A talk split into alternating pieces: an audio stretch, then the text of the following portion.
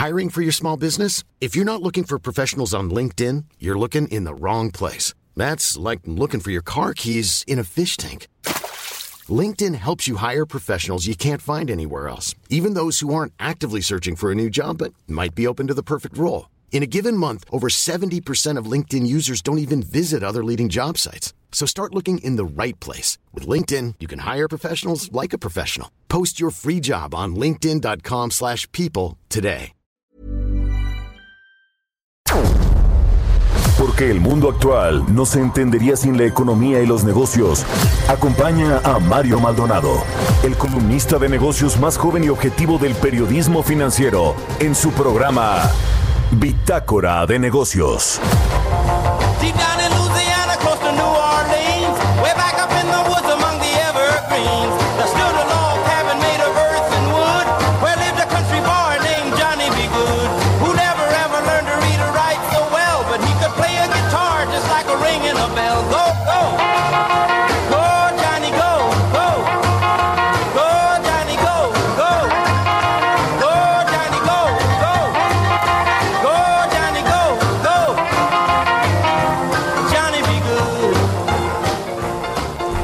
¿Qué tal? ¿Cómo están? Muy buenos días. Bienvenidos a Bitácora de Negocios. Yo soy Mario Maldonado y me da muchísimo gusto saludarlos en este martes 17 de noviembre del 2020.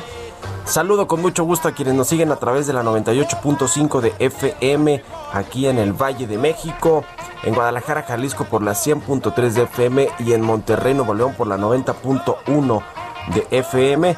También al resto de las estaciones que nos retransmiten en otras ciudades y estados de la República Mexicana y a quienes nos siguen a través de la página heraldodemexico.com.mx. Ahí está el streaming de lo que sucede en la cabina de El Heraldo Radio. Arrancamos este martes como todos los días con un poco de música. Esta semana estamos escuchando canciones que revolucionaron y cambiaron al mundo. Es el caso de esta de Chuck Berry que se llama Johnny B. Good. Así que, bueno, pues vamos a entrar a la información. Son las 6 de la mañana con 3 minutos tiempo del centro de México. Y hay mucho que platicar sobre los temas más relevantes de las finanzas, la economía, los negocios, la política un poquito y en los temas internacionales. Vamos a hablar como todos los días con Roberto Aguilar sobre pues que los mercados siguen celebrando avances de la vacuna. Fue Pfizer primero y ayer esta eh, otra empresa que- fabricante de, de va- de vacunas que pues eh, ya eh, Moderna dicen que tienen efectividad de hasta el 95% en las eh, pruebas que han hecho con estas vacunas contra el COVID-19 y eso lo celebran los mercados. El problema va a ser pues cuando tengan que distribuirla, producirla en masa y distribuirla en, todos los países del mundo, sobre todo pues los que están sufriendo más por este asunto del eh, coronavirus. Eh, y es el caso de México, eh, déjeme decirle, vamos a hablar de eso con Roberto Aguilar, le decía que el remedio de Moderna mucho más caro que el de Pfizer, vamos a platicar eso con Roberto Aguilar. Y el BBVA que ya nos platicaba de la venta de activos en Estados Unidos, ahora quiere hacerse de Sabadell en España, anda muy activo este banco español. Vamos a hablar de eso con Roberto Aguilar. Platicaremos también con Ernesto O'Farrill, el presidente del Grupo Bursamétrica, como todos los martes, sobre la nueva ola de estímulos y paquetes de ayuda en el mundo. Se nos había quedado en el tintero este tema la semana pasada y tuvimos problemitas para hacer la, con, la conexión con Ernesto Farrell, pero vamos a entrarle a ese tema que es muy relevante, no solo por el que viene este próximo paquete de estímulos fiscales y económicos en Estados Unidos, sino en otros países del mundo e incluso México. Yo no sé si escuché bien el otro día al presidente López Obrador decir que probablemente se, iban a considerar ya las ayudas directas a los eh, pues a los a las personas más afectadas por la crisis económica como se hace en todos los países o se está haciendo en todos los países y en México se rehusó el presidente hacerlo y lo único que puso sobre la mesa fueron créditos de 25 mil pesos para pues para las microempresas o los changarros que bueno pues buscaban salir de la crisis. En fin vamos a entrar a ese tema. Platicaremos también con Rogelio Jiménez Pons el director del Fondo Nacional de Fomento al Turismo el Fonatur sobre esta, eh, sobre el, eh, digamos que la participación en un cuestionado parque lineal. El Fonatur es el que trae todo este asunto de el, eh, tren Maya, por supuesto que es el eh, proyecto más importante que trae el Fonatur y uno de los más relevantes para la administración eh, pública del presidente López Obrador, pero también hay temas allá con lo que está sucediendo en Tabasco, ¿se acuerda? Que pues ahí le el gobernador de Tabasco, don Augusto López, con las inundaciones y el desfogue de este de esta presa Peñitas de la CFE, pues le echó la culpa a Manuel Barlet y ahora también por el eh, pues las filtraciones que han tenido los ríos adyacentes allá al Tabasco, pues eh, también le echó la culpa ahí pues a un eh, desarrollo, un parque lineal que fue una obra cosmética, dijo el gobernador Adán Augusto López, pero el tema es que Rogelio Jiménez Pons pues era, era directivo eh, en ese entonces de quien hizo este, este parque lineal. En fin, eh, hay todo un tema ahí con lo que sucede en Tabasco, que, la verdad es que pues eh, muy lamentable todo lo que está sucediendo ahí con los damnificados, con los municipios, sobre todo las comunidades más pobres que el presidente López Obrador admitió que se tuvieron que dejar inundar, em, digamos, para que no llegara la inundación a la capital, a Villahermosa, Tabasco. En fin, es todo un tema. Vamos a entrarle a eso con Rogelio Jiménez Pons y también nos va a platicar del tren Maya, cómo va. Eh, Luis Niño de Rivera también estará con nosotros hoy en el programa, el presidente de la Asociación de Bancos de México.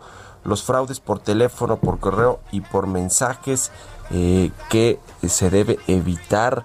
Eh, hay una alerta importante de los banqueros para evitar los fraudes telefónicos ahora que hay más ah, pues, pues más más operaciones a través de la banca electrónica y a través de, las llamadas telefónicas. Y le vamos a entrar también al tema de la recuperación de la economía nacional y de los créditos, la colocación de créditos, esta polémica que levantó el secretario de Hacienda sobre que los bancos no estaban tomando los suficientes riesgos para reactivar pues los créditos y por lo tanto la economía. De todo esto le vamos a platicar hoy aquí en Bitácora de Negocios, así que quédese con nosotros. Vamos con el resumen de las noticias más importantes para arrancar este martes 17 de noviembre con Jesús Espinosa.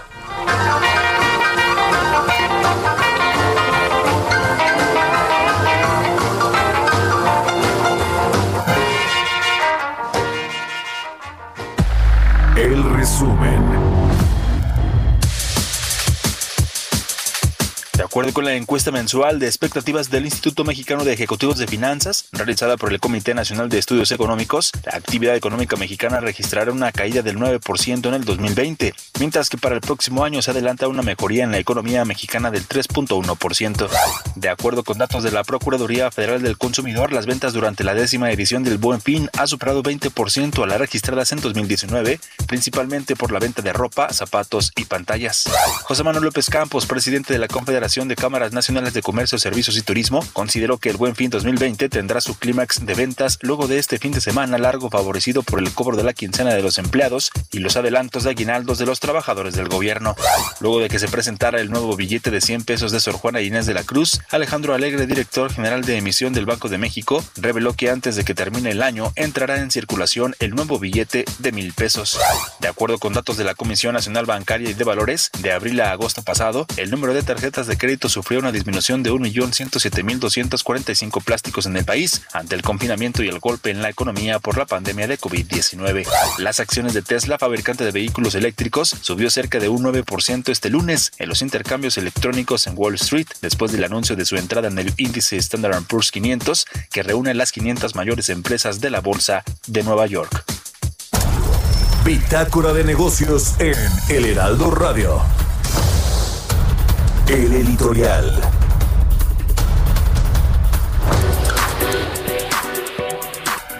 Bueno, pues eh, con este asunto de que ya habrá vacuna muy pronto, ojalá que así sea contra el coronavirus, o varias vacunas de diferentes farmacéuticas, ya les contamos el tema de Pfizer y de Moderna, pues ahora el reto viene para los gobiernos que tendrán que distribuirla con toda esta cadena de frío que es muy especializada, muy específica para poder distribuirse no solo las vacunas, sino otros medicamentos. Usted sabe que aquí en México se hizo a un lado a los distribuidores privados porque según el gobierno del presidente López Obrador, pues entrañaban corrupción, malas prácticas, se aprovechaban de los gobiernos, del gobierno federal por lo menos, y entonces las hicieron a un lado. También a muchas de estas grandes empresas de pues farmacéuticas o laboratorios que proveían de medicamentos al sector salud público.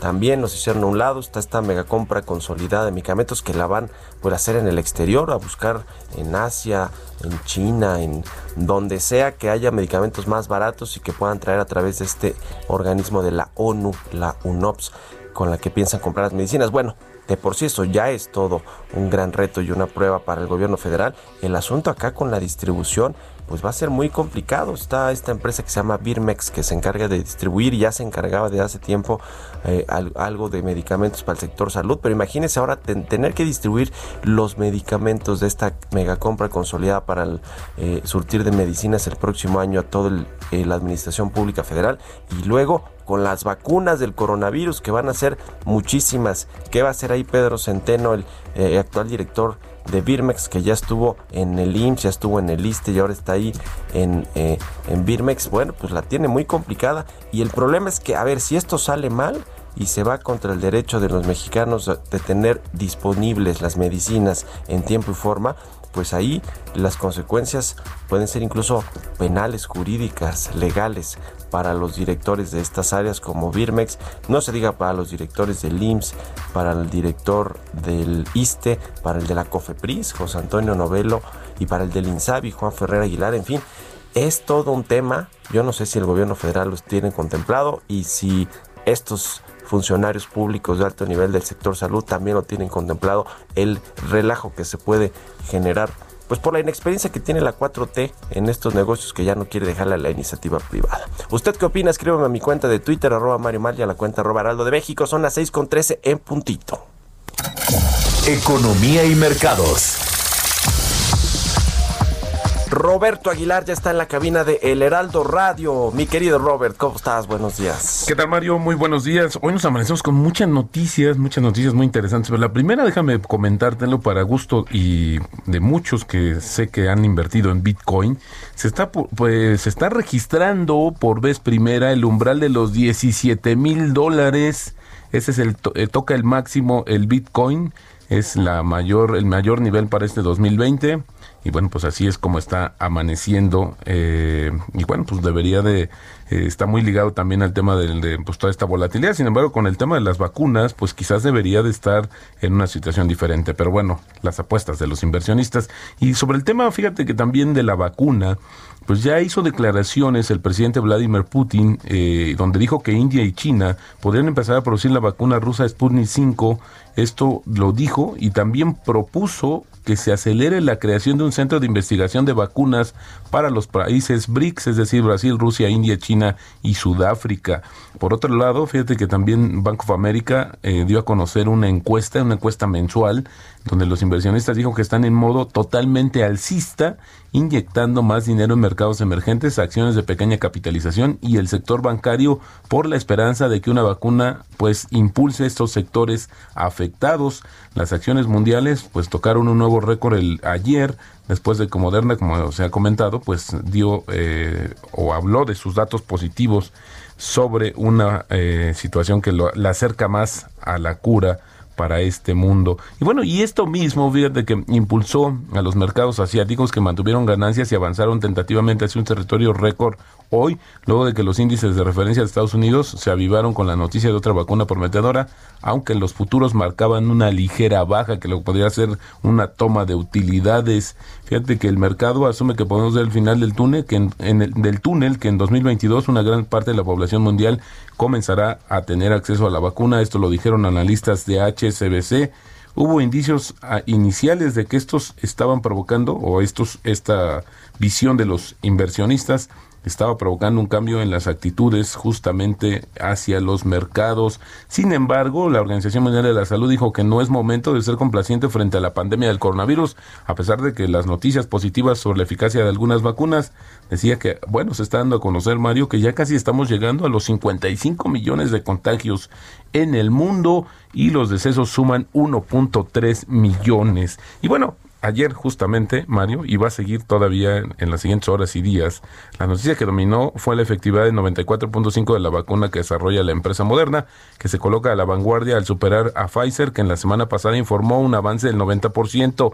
Hay aspectos relevantes entre ambos remedios. Por ejemplo, Moderna estimó un precio entre 32 y 37 dólares que podría bajar por volumen y de hecho la Unión Europea anunció que está negociando la compra de millones de dosis a un precio menor a 25 dólares.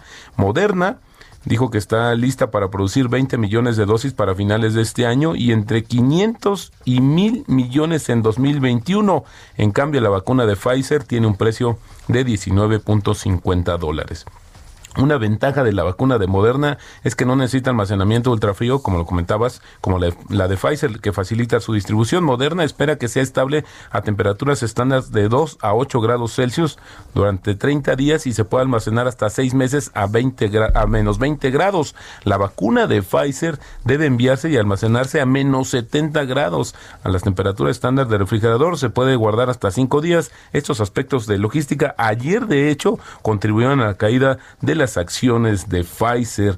Las vacunas experimentales de Moderna y Pfizer, Pfizer utilizan la llamada tecnología ARNM, que consiste en genes sintéticos que pueden ser generados y fabricados en semanas y producidos más rápidamente que las vacunas convencionales. Y una vacuna autorizada, segura y eficaz de ARNM para el COVID-19 sería un debut de esta tecnología, ya que no ha sido usada antes para una vacuna o un medicamento aprobado. Y también Pfizer inició, anunció ayer que inició un programa piloto de distribución de sus vacunas experimental en cuatro estados de, Estados Unidos, ya que la farmacéutica busca pues justamente ver este, todos estos temas de logística y almacenamiento, considerando pues que las bajas temperaturas es un requisito ineludible para poder transportar estas vacunas. Y luego, pues, Warren Buffett, yo creo que la noticia sería que no lo hiciera, pero ayer dio a conocer que, que tiene inversiones por más de 5.700 millones de dólares en nuevas participaciones de empresas relacionadas con el cuidado de la salud. Entonces están las acciones de AbbVie, Bristol, eh, Merck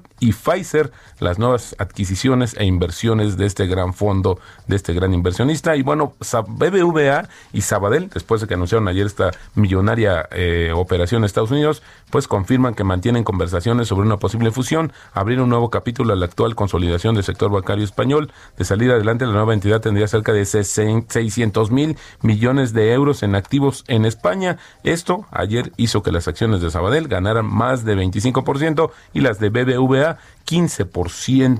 Y bueno, pues también el tema de Tesla, ya finalmente a finales del año entra finalmente al índice bursátil S&P 500, que, y eso provocó también que sus acciones subieran ayer casi 13%. Y mira, hoy elegí, Mario, una, una frase interesante que dice que la vuelta a la normalidad será en septiembre de 2021.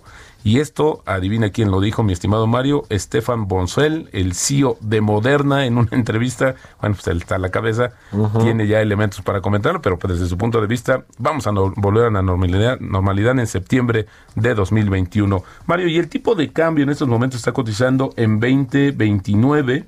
Con esto pues, tenemos que la ganancia o la recuperación en el mes es de 4% y la depreciación anual en 7.3%. Bueno, pues ahí está el tipo de cambio más o menos manteniéndose, estable, manteniéndose sí. estable frente al dólar. Veremos qué sucede en los próximos días. Gracias, Robert. Al contrario, muy buenos días, Mario. Roberto Aguilar, síganlo en Twitter, Roberto AH, son las 6 con 19 minutos. Radar Económico. Y como todos los martes, ya está en la línea telefónica Ernesto Farril, el presidente de Grupo Bursamétrica. ¿Cómo estás, querido Ernesto? Muy buenos días. ¿Qué tal? ¿Cómo estás, Mario? Buenos días a todos. Bien, gracias. Oye, a ver cómo vienen estas nuevas olas de estímulos económicos, fiscales en los países. Para empezar, estamos esperando la de Estados Unidos, ¿no? Que a ver cuándo sale y cuánto dinero le inyectan a la economía. Sí. Eh, a la par del el incremento de los contagios en varios países donde se han tenido que tomar de nueva cuenta medidas ex extremas desde el punto de vista sanitario, pues de la misma manera, pues estamos viendo una nueva ola de políticas fiscales y políticas monetarias. Y eso pues tiene una serie de implicaciones hacia adelante. Eh, por ejemplo, en el caso de Estados Unidos, pues todavía hay una negociación de un segundo paquete de ayuda que no se ha podido terminar de negociar en el Senado entre demócratas y republicanos. Un paquete de, no es menor, ¿no? Es un 1.8 billones de pesos. Eh, pues es 1.8 veces la economía mexicana lo que está negociando ahí. Eh, al interior de los gobiernos europeos, de nueva cuenta, hay también la intención de poner un segundo paquete de, de ayuda de tipo fiscal eh, aunque sí hay países que de plano pues ya, ya, no se sabe qué más pueden hacer, ¿no? Como Alemania que puso 40% del PIB sí, sí, sí. en el primer paquete de ayuda. Y lo mismo en el Reino Unido, que eh, son, los, los, países donde han, tenido que volver a tomar medidas extremas, ¿no? Reino Unido, Irlanda, en el sur de Italia, en, Barcelona, en algunas ciudades de España. Eh, y del lado monetario, pues también es interesante ver lo que está pasando, ¿no? Por ejemplo, la Reserva Federal, pues ya no pudo bajar más su tasa, no quiere irse a, tasa negativa, pues está en cero, tasa de referencia, pero sí anunció hace dos semanas, ¿no? Su intención de incrementar fuertemente sus compras de activos y de inmediato vimos como el dólar se debilitó contra todas las monedas y pues, incluso en México pues lo estamos viendo a 20, 30, 20, 50 y pues empieza a haber expectativas de que puede bajar de 20 pesos, pues básicamente es porque hay de nueva cuenta una sobreoferta de dólares, no se están creando dólares en exceso. El Banco Central inglés también hace dos semanas en su reunión de política monetaria incrementó su programa de compras de activos en 150 mil millones de libras esterlinas. Es decir, también está el Banco de Inglaterra tratando de remediar esta nueva circunstancia por el rebrote de contagios y nuevos confinamientos, pues con, con billetes, ¿no? Poniéndole billetes al asunto. Sí, sí, sí. Y para el mes de diciembre, en la reunión que este, se tiene calendarizada en el Banco Central del Euro. La señora Cristina Lagarde también ha prometido incrementar su programa de compras de activos. Lo mismo también el Banco Central de China o eh, el Banco Central de Japón, que también ha incrementado su programa de compras de, bonos, a través de los cuales se inyecta yens a la circulación. Entonces, ¿cuáles son las implicaciones de esto? Bueno, pues vas a tener todavía más liquidez, más y más liquidez debilidad del dólar y pues tasas de interés en el mundo exageradamente bajas. ¿Qué, qué, qué implica eso para México? Bueno, pues el Banco de México, por ejemplo, la semana pasada puso una pausa, no quiso volver a bajar la tasa de interés porque la inflación está eh, pues con, con, ciertas presiones subiendo ¿no? hacia el 4.09, la última cifra a octubre de los últimos 12 meses. Pero bueno, pues, eh, se ve que vamos a tener en las siguientes semanas o meses muchísima liquidez y por lo tanto el Banco de México pudiera tener espacio con esa liquidez y un tipo de cambio que baja, pues ah, podría suceder que baje de nuevo la inflación y que el Banco de México pueda bajar de nueva cuenta su tasa de interés otra vez más en a principios del año entrante. Pues ya veremos, ya veremos qué hace el Banco de México. Estaremos pendientes. Te agradezco mucho, Ernesto Farri, el presidente del Grupo Pursamétrica. Muy buenos días. Muy buenos días, Mario. Vamos a una pausa. público también. Ya volvemos. Continuamos en un momento con la información más relevante del mundo financiero en Bitácora de Negocios con Mario Maldonado. Regresamos. Heraldo Radio, la H que sí suena y ahora también se escucha. Este buen fin en la Comer Fresco y lacomer.com se alarga la temporada para que disfrutes más días. Te regalamos 25 pesos por cada 100 de compras acumuladas en el departamento de hogar. Aprovecha esta y muchas ofertas más en el buen fin y tú vas al súper o a la Comer. Hasta noviembre 18. En este tiempo tus hijos aprendieron a hacer muchas cosas Ahora también podrán aprender a estudiar de una nueva manera a distancia. Ayuda. Estamos de vuelta en Bitácora de Negocios con Mario Maldonado.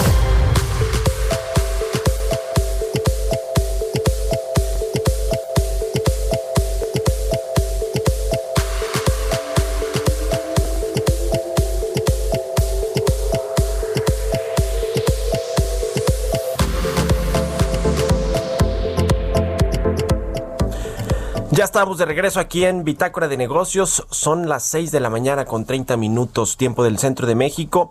Déjame hacer este mensaje, esta solicitud eh, de parte de El Heraldo Radio. Se solicitan donadores de sangre y plaquetas para Carlos Miguel Salomón en el Hospital ABC de Santa Fe. Está en terapia intensiva T5. El teléfono del ABC Santa Fe es 55 11 03 1600, extensión 1830. Así que se solicita donadores, solicitan donadores de sangre y plaquetas para Carlos Miguel Salomón, ABC Santa Fe, terapia intensiva. Así que bueno, pues una solicitud de nuestro, eh, pues de El Heraldo Radio y de nuestro querido amigo Carlos Salomón. Bueno, son las 6.31, eh, estamos de regreso aquí en Bitácora de Negocios, vamos a ir a una entrevista. Entrevista. Y bueno, está en la línea telefónica Rogelio Jiménez Ponce, el director general del Fondo Nacional de Fomento al Turismo, a quien siempre me da mucho gusto saludar. ¿Cómo estás, Rogelio? Muy buenos días. Buenos días, Mario, ¿cómo estás? Tus órdenes. Muy bien, muchas gracias. Oye, a ver, quiero platicar contigo del Tren Maya, pero ¿qué te parece si primero le entramos a este asunto de lo que está sucediendo allá en Tabasco, que hubo pues muchos dimes y diretes con respecto a tu participación ahí en la construcción de un parque lineal y el- la calidad de la obra y demás. A ver, cuéntanos cómo estuvo el rollo y, eh, y, le, y, le, y hablamos ya del Tren Maya para dejar este tema ahí zanjado. Ah, bueno, mira, con respecto al parque lineal, nada que ver. Lo que pasó ahí, fue, lo que se hizo, inclusive ayudó bastante porque se le quitó peso a una, una, una estructura existente previamente. Se, esa es una, una estructura que estaba sobre el río. Se quitó, se, se puede decir que esa estructura, para que lo entienda el público, estaba sobre unos pilotes que se hicieron a la orilla, en el, lo que se puede decir, el- el- de, de la calle, de lo que era el malecón hacia el río. Tiene las columnas, este, arriba estaba una construcción que fue un, este, un centro recreativo, hubo restaurantes, etcétera. Todo eso se quitó y se, y se, y se, y se limpió, se puede decir, inclusive un entreje completito de, un entreje de, columnas hacia río se quitó completamente, se hizo quedó una plataforma nada más, ya existente, o sea, hay una plataforma, se limpió todo eso para que quedara nada más la plataforma que estaba construida mucho anterior, y sobre esa plataforma se hizo una pequeña obra muy cosmética, muy sencilla. El hecho de que hubo un, un muro que dicen que salió con que Unicel y una serie de cosas que Sí, ahí se, sí, confundió mucha gente, no tiene nada que ver. Pues ese muro, inclusive hay un muro que es, el, que es el, el el- lo que es realmente lo que bloquea el- la entrada del río hacia el, hacia el malecón, es un muro que hizo con agua desde época de, de Andrés Granier. Ese muro no se tocó precisamente el, para apoyar una, un jardín detrás de todo eso. Se puso de junta para no tocarlo, para no este, todo este, no perjudicar estructuralmente. Se puso un este un, un- una junta de unicel, precisamente nada para que no, que no funciona estructuralmente para nada, ¿no? Eso no Sí. tiene ninguna función. Pero que la gente creyó que eso era parte de un sistema así, pues están locos, o sea, para nada eso tiene que ver. Entonces ahí mi intervención fue realmente hacer el anteproyecto y después ya, ya cuando se hizo, se construyó, ya, todo, ya no era yo este asesor del, del pre- del presidente municipal, pero sí les hice un anteproyecto sobre ese principio. Entonces eso sí este, está muy, muy lejano de haber afectado lo, lo que dicen que afectó para nada. Realmente esa, esa zona se, se resintió por haber hecho la obra original de hacía mucho, de, de hacía mucho tiempo. Y por ahí penetró agua, lo que Ya. tengo entendido. Ya. Bueno, pues ahí dejamos el tema de Tabasco, que por muchas otras cosas, incluidas las lluvias, fuertes lluvias, la, el desfogue de esta presa Peñitas, y bueno, pues ahí algunos otros temas es lo que ha generado que lamentablemente pues haya inundaciones muy importantes en distintas localidades del estado de Tabasco. Pero eh, cambiando de tema, eh, Rogelio, otro, otro asunto que generó polémica también hace unos días fue el tema de Cancún, algunas declaraciones que diste ahí sobre la densidad que tiene este destino turístico, pues quizá el más relevante, ¿no? Para México, toda la Riviera Maya, pero en específico Cancún. Y también hablaste de los hoteles all inclusive, eh, que, que, que, bueno, pues eh, se, acabaron los hoteles all inclusive. Eso, eso fue lo que dijiste, porque algunos hoteleros ahí se fueron como eh, a, declaraciones de, de, pues si se acabara, se convertirá en un cementerio Cancún. Eso fue lo que dijeron. Bueno, mira, fue todo fue en un debate. Hay un, este, un debate dentro de UNAM con una académica que estamos hablando sobre las zonas delicadas de la ruta del tren Maya. Ellos están muy preocupados porque hubiese algún modelo de ocupación de, en, en Calakmul y entonces, entonces en esa zona específicamente, entonces, es cuando dije, no, olvídense, aquí no ve ese tipo de modelos de all inclusive, aquí está hablando de los all inclusive, inclusive no tanto la cuestión del sistema de pago, que está bien, sino me refería a las altas densidades que no, pues, no, debe haber hoteles de altas densidades de tipo all inclusive. Eh, evidentemente se, se, tomó fuera de contexto, pues el sistema all inclusive funciona y seguirá funcionando porque inclusive ahí mismo podría funcionar pero de baja densidad nada más, ¿se me explicó? Pero sí se tomó fuera de contexto mis declaraciones y pues eso, eso, se, sí se armó una polémica, inclusive me hablaron varios hoteleros, eso lo expliqué, el presidente de los hoteles de, Cancún fue el primero que me habló, le, le, expliqué bien, inclusive le dije, pues ve, lo completo ahí en, este, en esta parte de, de Radio UNAM, de, perdón, de TV UNAM, cómo estuvo el debate. En ese contexto se dijo eso. Ok, ok, bueno, pero eh, digamos que no es la postura para nada del Fonatur, ni, ni mucho menos, ¿no? De, de que no haya estos hoteles all inclusive. No, no, no, yo me refiero específicamente en la zona que vamos a, desarrollar, de las zonas que son delicadas, que es Calakmul y toda esta parte, ahí sí no podemos ver los de hoteles de alta densidad. Ahí sí tienen que haber baja densidad todos. Eh, ya, sé, ya sé que se paguen con all inclusive, con lo que sea, pero deben ser de baja densidad. Sí, claro, claro, no estos complejos enormes que, que bueno, pues sí, en algunos momentos se han depredado, hay varias zonas de, de la Riviera Maya en fin, pero bueno, algunos pues ya están operándose ahí, es difícil pues echarlos, echarlos atrás y, demás, ¿no? Pero ahora sí cuéntanos del Tren Maya, cuáles son las, las novedades, el estatus que tiene este proyecto con todo este asunto de los, de los derechos de, de paso y, los, eh, eh, pues algunas resistencias, ¿no? De, de, poblaciones. Cuéntanos cómo va, cuál es lo más eh, nuevo de este proyecto del Tren Maya, Rogelio, por favor. Pues mira, este, tengo, medio mente, voy a decir como robot, pero este, a ver si te entendí, dije, ¿cómo vamos con los derechos de paso y todo este tipo de cuestiones? Sí, sí, sí. Mira, vamos bien, ha, habido muchos ajustes porque sí, el trazo original de tren, este, el, sobre el que estamos basándose, algunos pequeños pueblos crecieron, entonces sí, estamos teniendo algunos ajustes, no vamos a pasar para perjudicar a la gente del pueblo, estamos librándonos, entonces estamos en esas negociaciones. Realmente, pues hay cosas más. Y por otro lado, también es importante que el público sepa, mucha gente este, de los que son beneficiados ahorita con el pago, tenían esa deuda desde hace décadas, se les debía el derecho de paso, que nunca se les pagó.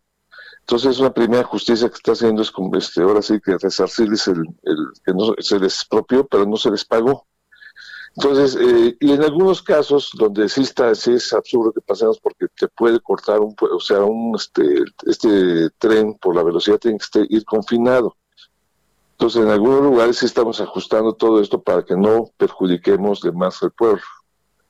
Porque sí sería muy injusto dividirles, ¿no? Sus, sus, este, sus este sus costumbres, ¿no? que pasan de lado a lado tranquilamente porque el trencito pasaba a 20 por hora, pero ahorita va a pasar a 150 o, o a 100 en las ciudades, ¿no? Entonces sí estamos teniendo ese tipo de ajustes, estamos llegando a un arreglo con todo el mundo. El punto delicado de todo esto es indudablemente Campeche, donde ONU ahorita está encargado del proyecto. Estamos un poco retrasados porque lo del COVID ha frenado mucho y los protocolos de ONU y los protocolos de salud nos han frenado un poco la gestión con la gente. Y, pero sí, yo creo que yo no veo mucha, mucho pues, problema de las reticencias porque hemos platicado con la gente, la gente de repente también quiere un mejor precio que se le pague. En fin, hay las clásicas discusiones razonables y cosas más que se tienen en todo este tipo de casos. y el chiste es que quedarnos hasta convencer y, y, y, tener el tiempo de llegar a un arreglo con la gente que creo que sí lo vamos a lograr. En cuestiones de tiempos, ¿cómo va el, el, tema? Escuchaba el otro día que decías que pues es eh, complicado eh, eh, o con un alto nivel de dificultad terminar en tiempo y forma el tren Maya, los 1.500 kilómetros que se tienen previstos. ¿Cómo, ¿Cómo está este, este asunto? Además de todo, tomando en cuenta que pues vino esta crisis sanitaria que frenó muchas actividades, la del coronavirus. Pues sí, mira, ahorita, este, más que el coronavirus, ahorita, bueno, el coronavirus está afectando a la gestión social, porque evidentemente tenemos que darnos toda una serie de tiempos y este, esperar protocolos. Eh, por ejemplo, la, la, zona, lo bueno es que ahorita, por ejemplo, Campeche está en este semáforo verde, aún así estamos cuidando las, las formas, pero donde sí nos está afectando mucho es en las terracerías por las lluvias. Las, ya llevamos dos tormentas tropicales muy grandes y dos este, huracanes y otro más que está por llegar, que no nos pega directamente, pero sí nos influye también en un mal tipo generalizado. Sí. Eso es lo que nos está, nos está afectando. Yo espero resarcir el tiempo, que no sea muy grave el retraso, de, de, de que no nos, nos, perjudique mucho, y todo se resuelve. Como son los mismos conceptos, o sea, terracerías y todo, nada más es meter más frentes de trabajo. Y el chiste es que ya terminamos toda la gestión para abrir más frentes de trabajo y ya este, terminar pues yo creo que pues en tiempo tenemos que, ahí sí no hay, no hay este, tenemos que redoblar esfuerzos, aumentar turnos y aumentar frentes para poder terminar tiempo, uh -huh. que es este mediados del 2023 mediados de 2023. Eh, los, los tramos que ya se licitaron y que se entregaron a los grupos empresariales, ¿están avanzando también bien en tiempo y forma o hay retrasos? ¿Cuál es la actualización sobre cómo van avanzando los eh, cinco, los cuatro, cinco tramos, ¿no? Que ya se, que ya se licitan. Cuatro, cuatro y el quinto es el que se, se va a adjudicar directamente, ¿no? O, o ya, o ese, ese ya fue el que ya se quedó ahí a la deriva. No, el quinto se, se volvió a licitar. Se volvió a licitar, sí. Y se, como se le llaña, se le añadió la obra eléctrica de Riel, porque originalmente nada más el, el tramo 5 que iba de Cancún a Tulum, que era solamente la ampliación carretera, dejando el espacio para el tren, ya se incluyó la obra ferroviaria precisamente sí. en aras de ahorrarnos tiempo, y lo tenemos ya para, ¿cómo se llama? Para licitar, ya se lanzaron las bases y todos, los ofrecieron los tenemos que tener en enero uh -huh. para ya este, asignarlo. Pero está licitado en dos tramos, tramo 5 norte y tramo 5 este, sur. Uh -huh. Entonces, okay. eso, eso en enero sale. Los, los, los, los tramos, digo, nos está afectando un poco la, la lluvia, pero pues ahí van, ahí van, sobre todo en la parte del sur.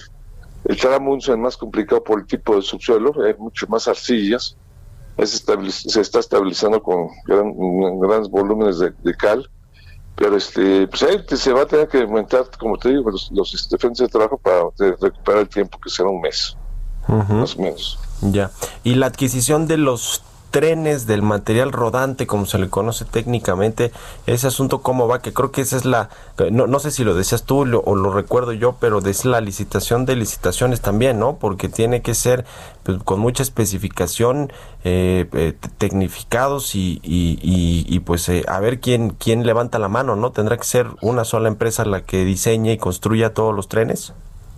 Sí, bueno, se, se, se está, como se llama, ahorita ya se están teniendo los talleres, Uh -huh. Ya en breve sale ya la licitación, hemos tenido varias juntas de aclaración con los, los distintos posibles proveedores que son los conocidos a nivel mundial, sí. que son gentes de mucha reputación. Eh, se va a licitar eh, señalización, que es el sistema de, de, de, de, digamos, el sistema nervioso del tren, y, lo, y el material rodante. Entonces ya se empezaron a hacer las primeras, este, las primeras este, reuniones aclaratorias de la licitación, y en breve ya salen, ya salen estos días esta licitación. ¿De cuánto es? ¿De cuánto dinero? Cerca de 40 mil millones de pesos, 43. Sí, va a ser alrededor de 40 mil, todo depende de cuánto nos propongan los, los licitantes, pero es el, el rango aproximado. Uh -huh. Pues muy importante esta licitación, ya lo estaremos viendo. En fin, te agradezco mucho tu tiempo, como siempre, Rogelio Jiménez Pons, director del Fonatur, aquí en Bitácora de Negocios, y muy buenos días. Muy amable, Mario, te seguimos a tus órdenes. Que estés muy bien, un abrazo. Son las 6 con 45 minutos, ya casi vamos a las historias empresariales. Historias empresariales.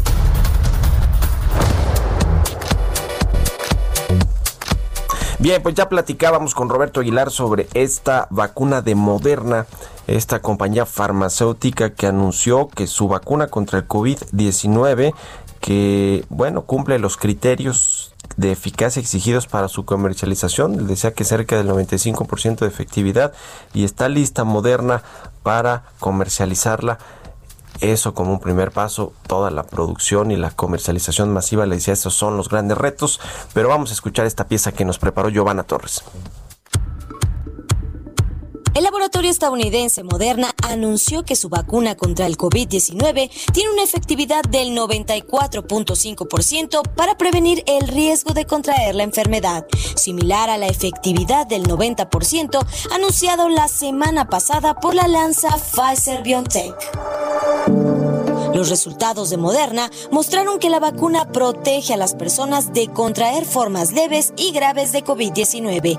Además, todo parece indicar que la vacuna de esta farmacéutica será más fácil de transportar, ya que a diferencia de la de Pfizer, esta se puede mantener en un refrigerador de 2 a 8 grados Celsius hasta por 30 días. Moderna ha desarrollado una vacuna de tipo ARN, es decir, que una parte genética del coronavirus se inyecta en el cuerpo y permite la producción de proteínas suficientes para entrar al sistema inmunológico. La compañía explicó que los criterios de valoración se derivan del análisis de 95 infecciones, de los cuales se observaron 90 casos de COVID-19 en el grupo de personas a las que se administró un placebo o vacuna.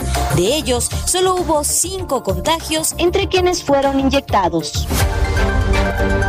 Según los resultados preliminares, entre el 9 y el 10% de las personas inoculadas experimentaron efectos secundarios tras recibir la segunda dosis como cansancio, dolor muscular o irritaciones cerca del punto de vacunación. Hasta el momento, son tres las vacunas que se acercan a la meta por poner fin a la pandemia.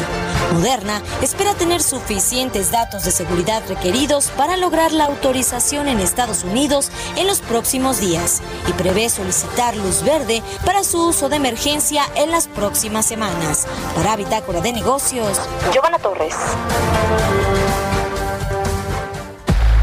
Entrevista. Bueno, cambiando de tema, vamos a platicar con Luis Niño de Rivera, el presidente de la Asociación de Bancos de México, a quien saludo con mucho gusto en la línea telefónica. ¿Cómo estás, querido Luis? Muy buenos días. Buenos días, un gran placer saludarte. ¿Cómo te va? Igualmente, Luis, gracias por tomarnos la llamada. A ver, eh, quisiera entrar antes de esta alerta que mandaron con respecto a los correos falsos, a las llamadas telefónicas para hacer fraude a eh, los eh, a, pues a quien tiene alguna tarjeta de crédito o algún crédito por parte de los bancos. Quiero quiero que me compartas cómo va todo el asunto de estas reestructuras o los programas de apoyo para los acreditados de la banca comercial en México? ¿Cuáles han sido los resultados? ¿Cuál es el estatus actual del sector financiero de los bancos? Por favor, eh, Luis.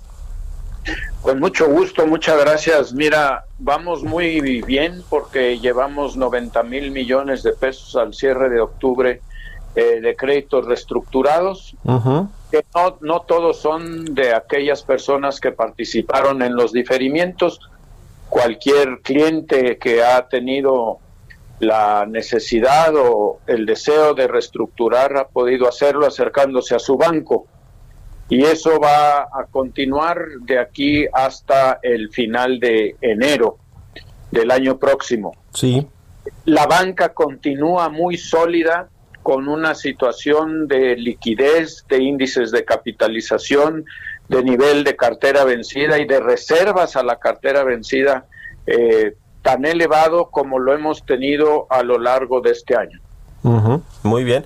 Eh, eh, estos comentarios que hizo el secretario de Hacienda sobre los riesgos que no estaban tomando los bancos para prestar y ustedes dicen, bueno, pues es que en realidad no hay mucha demanda. ¿Cómo está ya el tema de la solicitud de nuevos créditos y cómo se ve el cierre del 2020 en colocación? Pues mira, tenemos situaciones distintas por tipo de crédito. El crédito más demandado que tenemos hasta ahora y que ha venido creciendo arriba del 9% es el hipotecario. Continúa hasta la fecha, no ha decaído y eso es una señal clara que de dos cosas. Uno, que las personas que tienen una situación de oportunidad para mejorar su vivienda o para adquirir una nueva, lo están llevando a cabo porque ven una perspectiva de largo plazo sostenible para hacer frente a los compromisos que representa un crédito hipotecario. Y por otro lado, que en México tenemos un déficit de 6 millones de viviendas. Entonces, la demanda sigue ahí. Lo importante es que tenemos que empezar a financiar la construcción de nueva vivienda. Eso se ha detenido un poco, pero eh, es importante retomar ese camino para que la oferta siga haciendo frente a la demanda que hay por créditos nuevos. El crédito a las empresas continúa creciendo en términos nominales, aunque en términos reales decreció el mes pasado ligeramente. El crédito automotriz también ha seguido por un camino eh, estable. El, en cambio, el crédito de consumo es el que se ha contraído sustancialmente. Esperamos que consumo. sí, en este buen fin eh, se recupere un poco, pero hemos visto una contracción de arriba del 6% en tarjetas de crédito, nómina, en créditos personales, eso sí se han contraído sustancialmente. Eh, en, precisamente en la temporada del buen fin, eh, todavía no tienen los registros, me imagino, pero ¿cómo, cómo más o menos esperan que va a, estar la colocación de los créditos o las adquisiciones vía créditos de todos los productos que se ofertan en esta temporada? Mira, los primeros días de la semana pasada, que arrancó el buen fin, eh, vimos un incremento en la demanda, pero son solamente eh, datos aislados que hemos podido eh, obtener porque falta el compendio de toda la actividad bancaria con tarjetas de crédito y créditos personales, con el uso de la tarjeta de débito también, sí. eh, que vamos a tener hasta que termine el buen fin este viernes. Pues ya lo estaremos viendo. Ahora sí, cambiando de tema, eh, Luis Niño de Rivera, presidente de la Asociación de Bancos de México, la ABM alertó recientemente sobre este crecimiento en los fraudes vía llamadas telefónicas que ya incluso superaron a los correos, este famoso eh, eh, phishing que se que se hace pues para defraudar a los a los clientes, a los usuarios de los bancos. Cuéntanos cuáles son las recomendaciones y esta alerta que mandó la asociación, por favor. Decidimos hacer una campaña en los medios de comunicación para que todo mundo eh, pueda entender de qué se tratan estas eh, actividades ilícitas, estos Sí. engaños que se están haciendo. Y lo que estamos recomendando es primero eh, tomar en cuenta que los bancos no hablamos a ningún cliente para pedir datos que ya tenemos. Claro. Eh, eh, es ilógico que alguien te hable y te diga, oiga, le están haciendo un cargo indebido en su tarjeta, deme su NIP. El banco no necesita el NIP porque lo tiene. Entonces, el primera señal de alerta, oye, ¿por qué me estás pidiendo un dato que solo yo debo de tener? Es como si alguien te pide las llaves de tu casa o de tu coche que tú no conoces, un extraño, pues no se las vas a entregar. Lo mismo debes de hacer con las llaves que abren tu cuenta y que abren tu tarjeta, que es eh, las claves que solamente tú debes de manejar. Segundo lugar, debes de colgar de inmediato y tú hacer una llamada a tu banco para que te cerciores que la, eh, el origen de la comunicación viene de tu institución y no de un fraude o de un engaño. Es muy relevante que las personas tomen en cuenta que ellos son los únicos que deben de tener acceso a su información y a sus cuentas. Sí, sí, sí, sí.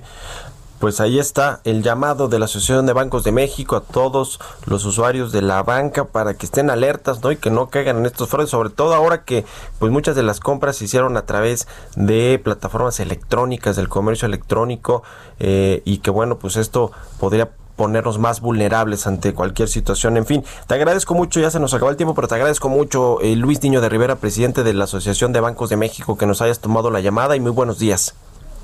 Al contrario, siempre un placer. Muchas gracias por este espacio y que tengas magnífico día. Igualmente, un abrazo y muchas gracias a todos ustedes por haber estado aquí con nosotros en Bitácora de Negocios. Quédense aquí en El Heraldo Radio con Sergio Lupita. Nosotros nos escuchamos mañana tempranito a las 6. Muy buenos días.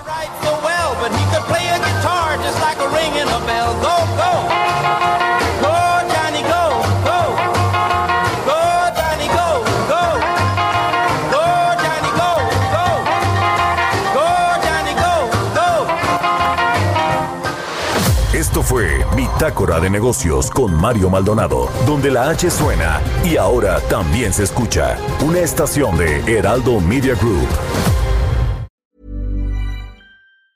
Mom deserves the best, and there's no better place to shop for Mother's Day than Whole Foods Market. They're your destination for unbeatable savings, from premium gifts to show-stopping flowers and irresistible desserts. Start by saving 33% with Prime on all body care and candles. Then get a 15-stem bunch of tulips for just $9.99 each with Prime. Round out Mom's menu with festive rosé, irresistible berry chantilly cake, and more special treats. Come celebrate Mother's Day at Whole Foods Market.